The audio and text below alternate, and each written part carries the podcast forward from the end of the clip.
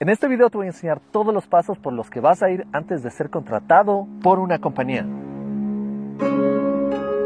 Hola, soy ingeniero de software en Texas, programador X y hoy estoy en las montañas de Guadalupe, un parque nacional lindísimo y estoy grabando este video aquí para recordarte que siempre tienes que salir, tomar aire fresco, hacer ejercicio y también desconectarte del computador. Ahora sí, empecemos.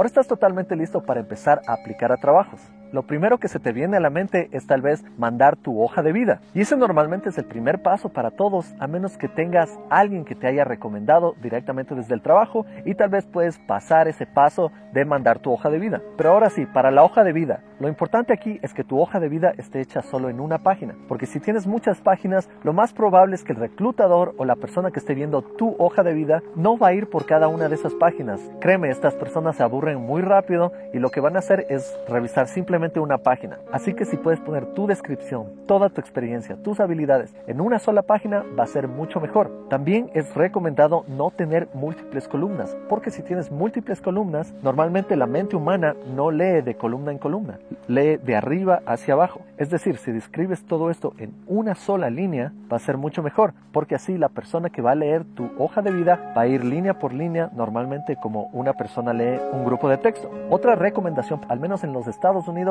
es evitar cualquier tipo de fotografía o situación muy personal porque eso puede atraer a la discriminación. Quieres evitar eso en todo momento. Sé que en Latinoamérica a veces piden foto, pero depende de ti no incluir eso y así vas a poder reducir esa cantidad de discriminación basada simplemente en tu aspecto visual. Y una recomendación muy importante para tu hoja de vida es que tu hoja de vida tenga palabras claves que esté buscando la persona que te va a contratar. Es decir, cada vez que hagas una hoja de vida, esta tiene que ser hecha exclusivamente para el trabajo en el que vas a aplicar. Y tienes que poner las palabras claves que estas personas están buscando. Si es que no haces eso y envías una hoja de vida que tenga toda tu experiencia, tal vez eso no es algo específico que el contratador está buscando. Una empresa normalmente está buscando algo muy específico, así que asegúrate de mostrar en tu hoja de vida que tú eres el candidato especial para esa compañía. Y ahora bueno, has enviado tu hoja de vida y puedes esperar a que te llamen para una entrevista. Ahora sí, honestamente, si es que eres un junior, tal vez no te llamen directamente. Si es que eres un senior, muchas veces te van a llamar inmediatamente. Como te he dicho en otros videos, a mí a veces los reclutadores van directamente a mi LinkedIn y me escriben directamente ahí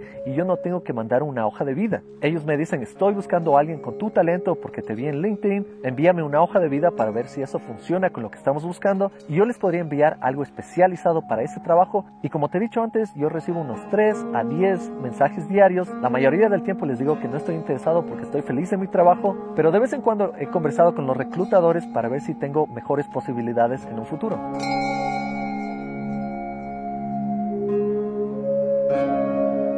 Ahora bueno, digamos que al reclutador le gustó tu hoja de vida y te llaman y te dicen que vas a tener una entrevista. Normalmente el siguiente paso de este proceso es que te van a hacer una llamada y van a hacer una entrevista muy rápida. Muchas veces va a ser el reclutador el que va a hablar contigo y te va a hacer preguntas básicas que tal vez él no sabe mucho de programación, pero hace simplemente para filtrar a las personas que no saben de programación, que simplemente va a filtrar a esos candidatos. Esta llamada puede durar de 30 minutos a una hora y en esta llamada tal vez vas a explicar un poco acerca de tu experiencia, también es posible que tengas un poco de código que tengas que resolver o es posible que te envíen algo para que resuelvas en los siguientes dos días y envíes un problema resuelto. Si todo sale bien en esa entrevista, es muy posible que te llamen a otro día para otra entrevista. Te recuerdo, ese simplemente es un filtro y puedes ver eso como el segundo paso de la contratación. Esta también puede ser una buena oportunidad para que tú hables de tu portafolio y expliques diferentes proyectos en los que has trabajado. Y bueno, digamos que realmente les gustó lo que hiciste en la entrevista y tal vez te van a llamar otra vez y te van a decir que ahora sí vas a tener una entrevista total. Tal vez va a ser un día completo de entrevistas. Esta descripción que te estoy dando en este momento normalmente es de compañías fan y es un proceso que ha sido adoptado por muchísimas compañías. Tal vez en Latinoamérica están siguiendo el mismo proceso o es posible que el proceso sea un poco diferente a esto.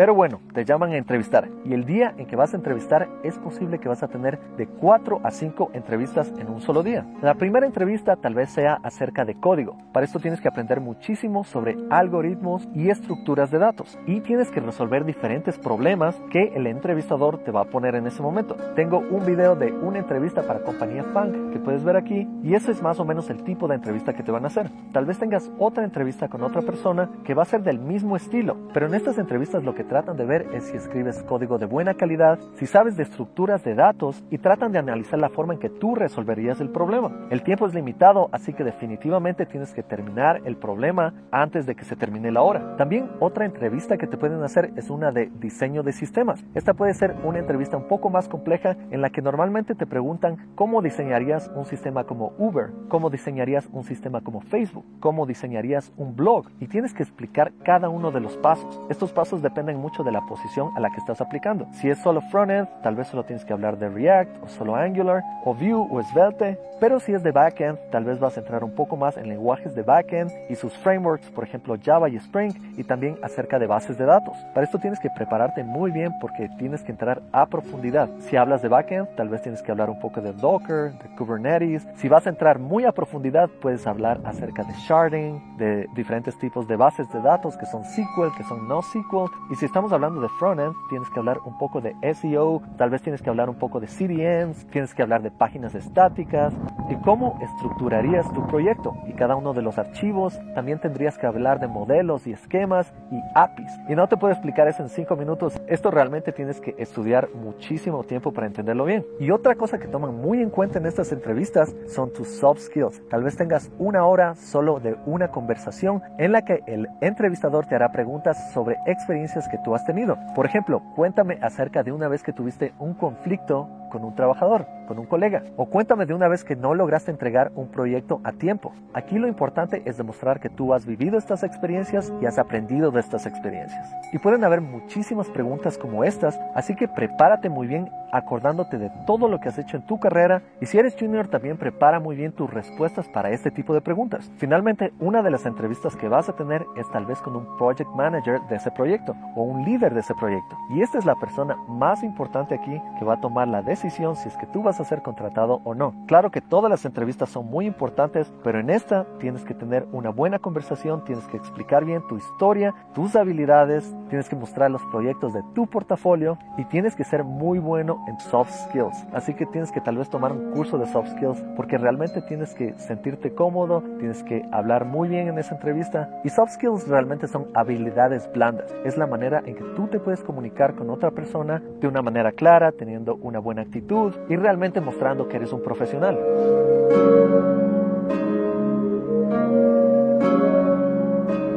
Y ahora sí, si te ha ido muy bien después de todas estas entrevistas, es muy probable que en los siguientes días recibas una oferta de trabajo que podrías negociar si es que tienes muchas ofertas de trabajo o si tienes realmente muy buenas habilidades que esta compañía realmente necesita. Un punto más que tienes que recordar es que es importante la visión de la compañía a la que estás aplicando, porque diferentes compañías van a tener diferentes visiones y tú tienes que asegurarte de que tú muestres que tú encajas en esa visión. También tienes que mostrar que tu personalidad encaja en la cultura de esa compañía. Y esto te puede tomar muchos meses de preparación, pero llegarás a ese punto. Así que prepárate muchísimo para estas entrevistas y te deseo lo mejor. Espero que este video te sirva mucho. No te olvides de darle un like, de suscribirte, activar las notificaciones y contarles a todos tus colegas acerca de este canal. Sigue estudiando y preparándote. Ponte pilas y nos vemos en la próxima. Chao.